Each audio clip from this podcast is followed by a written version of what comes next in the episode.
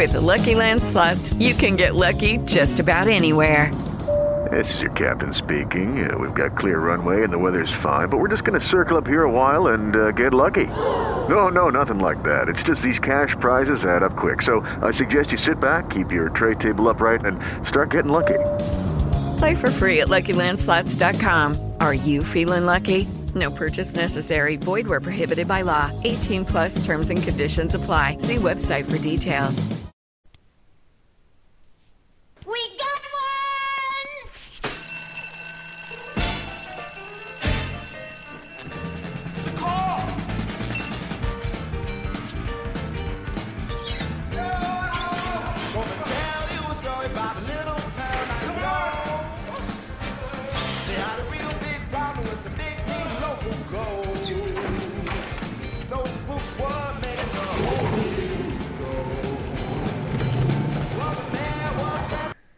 Bueno, buenas noches. Bienvenidos a su podcast llamado Paranestesia, el podcast donde el personal de salud nos relata sus encuentros con lo desconocido. Y sin más preámbulos, comenzamos.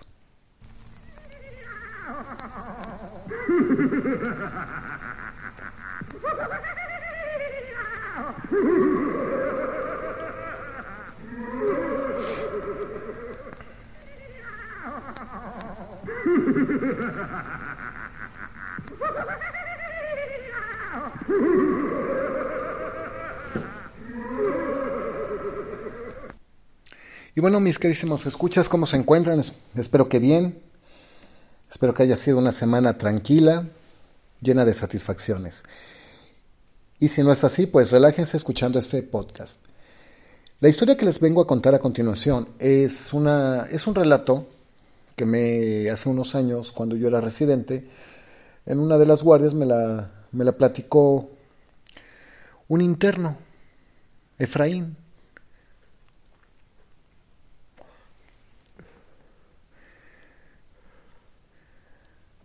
Estábamos contando, bueno, no estábamos contando, estábamos viendo videos en, en los principios de Internet, un compañero de medicina interna y yo, y pues él era el interno de, del residente de medicina interna, y pues de repente pues nos vio ahí muy emocionados viendo los videos y nos dijo, oigan, ¿quieren que les cuente lo que una vez nos, me pasó? Y pues, pues dijimos, pues sí, no, güey, pues cuenta.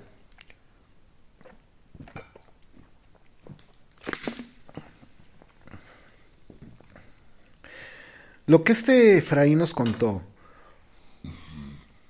fue que mientras él estaba estudiando la carrera, pues tuvo un mal año, reprobó algunas materias, y pues su papá, arquitecto, se, eh, Efraín dijo que cuando su papá se enteró que había reprobado materias, se, se dio una enojada increíble, y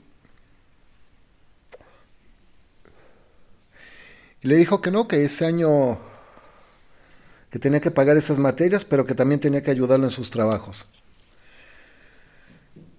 Pues Efraín nos contó que pues él pues estaba medio desubicado, en sí no sabía bien qué onda con la carrera, ni, ni mucho menos, entonces pues decidió ir a acompañar a su papá, pero fuera de lo que él pensó, como nos dijo, yo pensé que mi papá me iba a llevar a su oficina y y a las obras, pero ahí yo nada más iba a estar dando órdenes, ¿no? cabrón? Me metió a, con los albañiles a cargar bultos, a la mezcla, ladrillos, todo.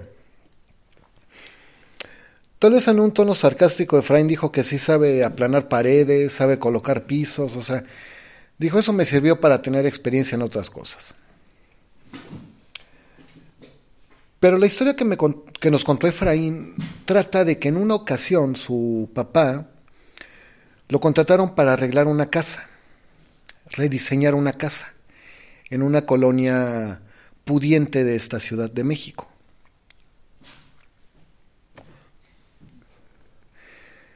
Efraín cuando llegó,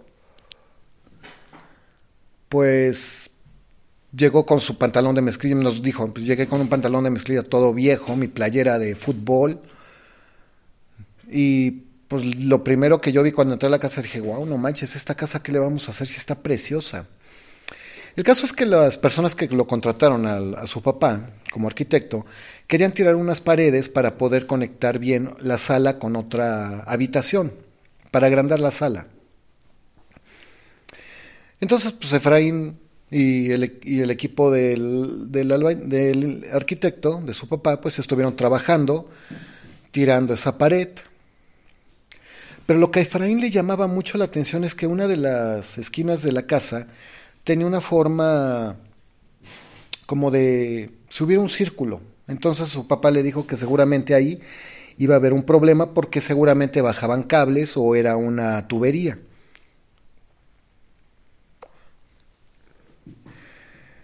Total que cuando llegaron a esa parte de la, de la pared,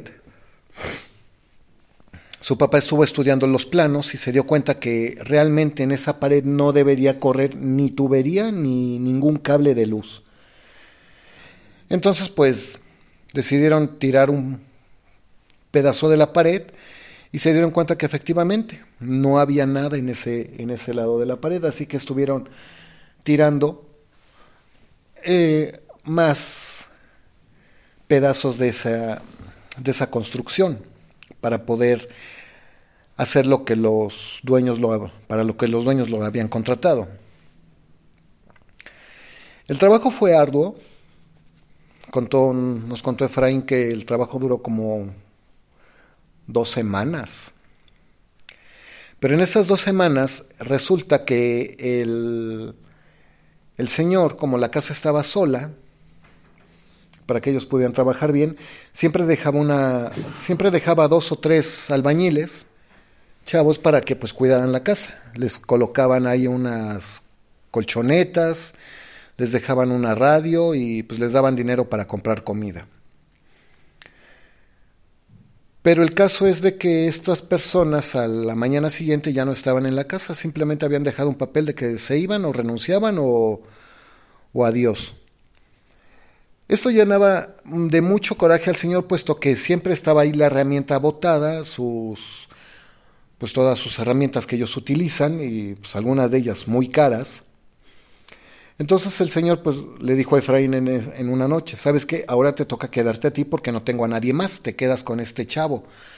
Me dijo, me dejó con Manuel, pues era un albañil joven, pues tendría mi edad.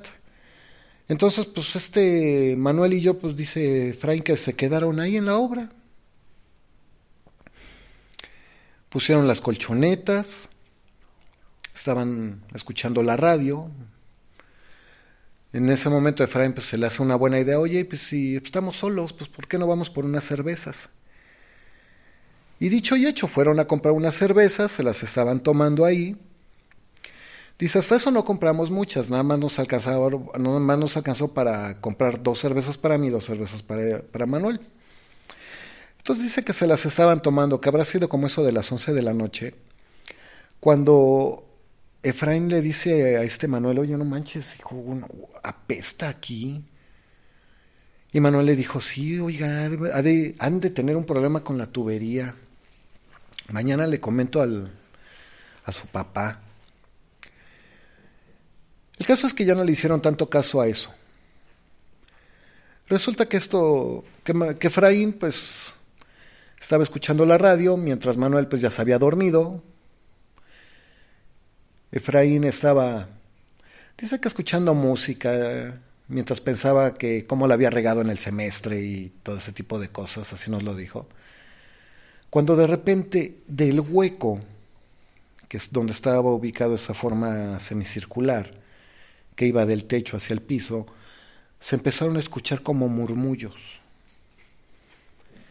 Efraín me dijo, nos contó, que, eran como si alguien estu como si estuvieran platicando, pero no se les alcanzara a entender. Entonces él dice que le bajó a la radio y empezó a poner atención, pero dice, pero es que en serio era tan bajo que nada más se escuchaba como pero no se le entendía.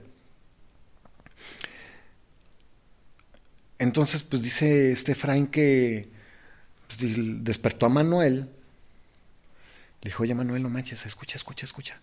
Manuel también se, se despertó y puso atención y dijo, no manches, sí se escucha como si estuvieran platicando. Acto seguido, pues fueron a ver de dónde salían estas voces y era precisamente de esa construcción. Conforme se fueron acercando, se dieron cuenta que también el olor fétido salía de esa, de esa, de esa pared que habían, que habían roto. Lo que a continuación pasó, me dice este Efraín que, que lo aterrorizó, fue que de repente pues estaban los dos ahí tratando de escuchar qué era lo que, tratando de entender qué era lo que se estaban diciendo, esos murmullos, cuando de repente las colchonetas las jalaron, pero dice, dice este Efraín que fueron como unos tres metros, o sea, les dieron un buen jalón a las colchonetas, entonces pues Manuel y Efraín, las colchonetas estaban atrás de ellos, pues sí se espantaron, sí se espantaron porque dijeron, no mames, ¿qué está pasando? Y entonces Efraín agarra a Manuel y dice, no manches, carnal, vente, güey. Y estaban por querer salir de la casa cuando de repente vieron cómo la herramienta, las cajas con la herramienta, también se empezaban a recorrer, alejándolas de esa pared. No, dice Manuel, dice Efraín, perdón, que en ese momento dijo, no, no manches, esto, esto no puede estar pasando. O sea, abrieron la puerta de la casa y se salieron.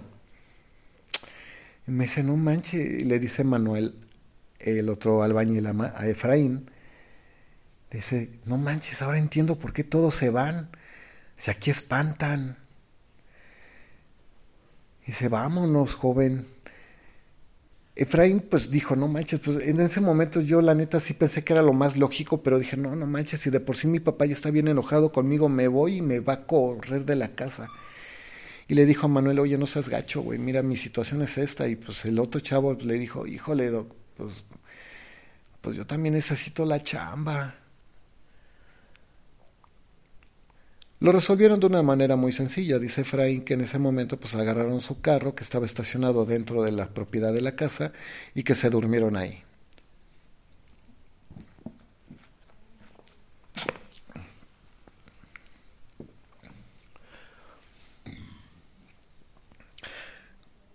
A la mañana siguiente cuando se cuando llegó su papá con toda la cuadrilla, Efraín y Manuel fueron a hablar con él. Y pues primero dice Frank habló Manuel y le dijo, oiga, este arquitecto, pues mire, lo que pasa es que sucedió esto en la noche y pues la verdad yo ya no me quiero quedar a, cuidar la herramienta. El papá pues vio las latas de cerveza y dijo, pinches borrachos, se pusieron a chupar y empezaron a alucinar y, y Efraín le dijo, no papá, mira, neta, neta, te lo juro que sí, sí nos pasó eso pero pues me dijo Efraín, nos contó que pues, su papá no les creyó, los tiró de locos y los, los mandó a, hacer las compras del material que iban a necesitar. Pues Manuel y Efraín agarraron el, la camioneta, pues, se fueron a hacer las compras y de regreso cuando con el material, cuando llegaron con el material que les habían mandado, dice que afuera estaban pues, todos los albañiles, toda la cuadrilla y, y su papá.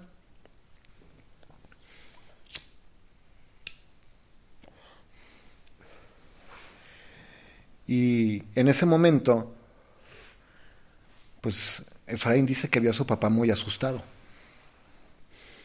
Y se acerca y le dice, oye papá, ¿qué pasa? me dice, no, no manches, güey, no, no te metas, cabrón. No te metas, hijo. Le dijo, no, pero pues ¿qué pasó? No, pues dice el papá, le dijo a Efraín y a, y a Manuel pues, que los albañiles, el maestro que estaba trabajando con otros dos, estaban terminando de tirar eso cuando de repente se dieron cuenta que esa construcción era un hoyo, o sea, iba del techo y perforaba el piso. Entonces se dieron cuenta que esa parte era hueca y con unas lámparas empezaron a alumbrar y vieron claramente que eh, como a unos dos metros abajo había esqueletos. Dice el Señor que él vio los esqueletos y que habrán sido como unos cuatro o cinco esqueletos.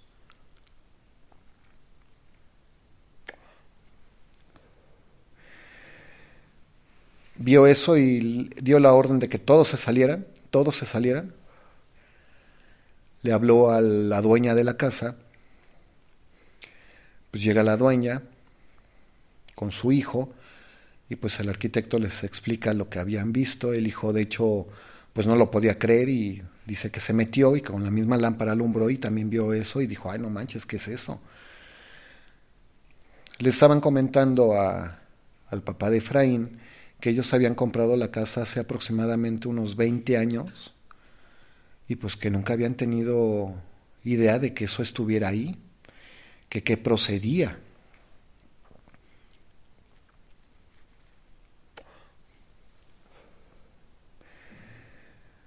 Pues el, el, papá de Efraín lo que en ese momento les dijo, pues miren, yo lo que les puedo sugerir es de que terminamos el trabajo, tapamos eso y se acabó. O la otra, podemos hacerlo por derecha, háblenle a su abogado, expliquen lo que hay aquí y le hablamos a la policía.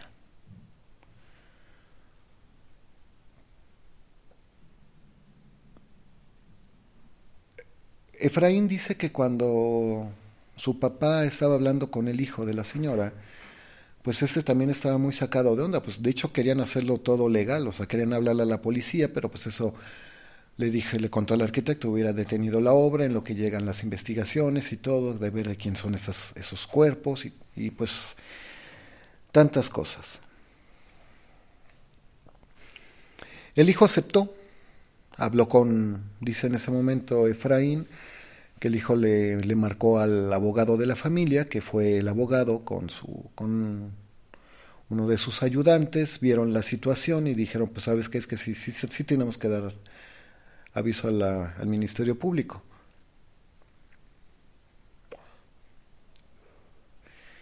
Cuando llegaron los policías y vieron la escena, inmediatamente dice Efraín que le hablaron al Ministerio Público, llegó el CEMEFO, llegó el Ministerio Público, tuvieron que hacer un hoyo más grande en el piso, dándose cuenta que esa construcción estaba sumamente profunda, ellos calculaban dos metros de profundidad, y en efecto, de hecho ellos vieron cuatro o cinco cuerpos, cinco esqueletos, me contó Efraín, pero dice que abajo había otros tres más, o sea que vieron el total de ocho, ocho esqueletos. Conforme fueron sacando los, las osamentas, los huesos, los del semefo, se dieron cuenta pues de que ya eran esqueletos viejos, o sea, ya tenían ahí muchísimo tiempo.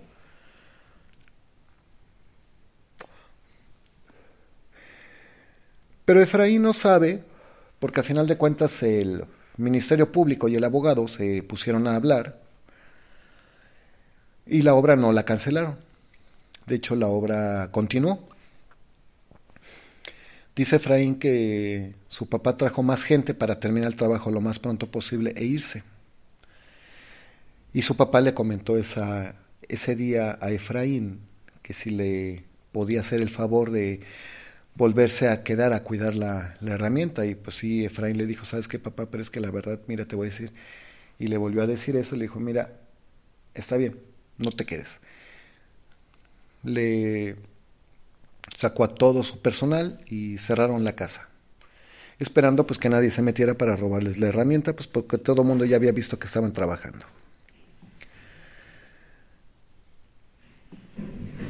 A la mañana siguiente, cuando regresaron, vieron que todas las cajas con la herramienta estaba dispersada por toda la herramienta, por toda la casa, y en ese momento, pues sí, el Señor dijo, no manches, si, si eso sí ya se tiene que terminar lo antes posible. Y, y Efraín cuenta que pues él había calculado que esto les hubiera tomado tal vez otra semana más y en menos de dos días su, su papá terminó junto con toda la cuadrilla y el personal extra que trajo el trabajo que les habían eh, encomendado, la reparación del piso y, la, y tirar esa pared.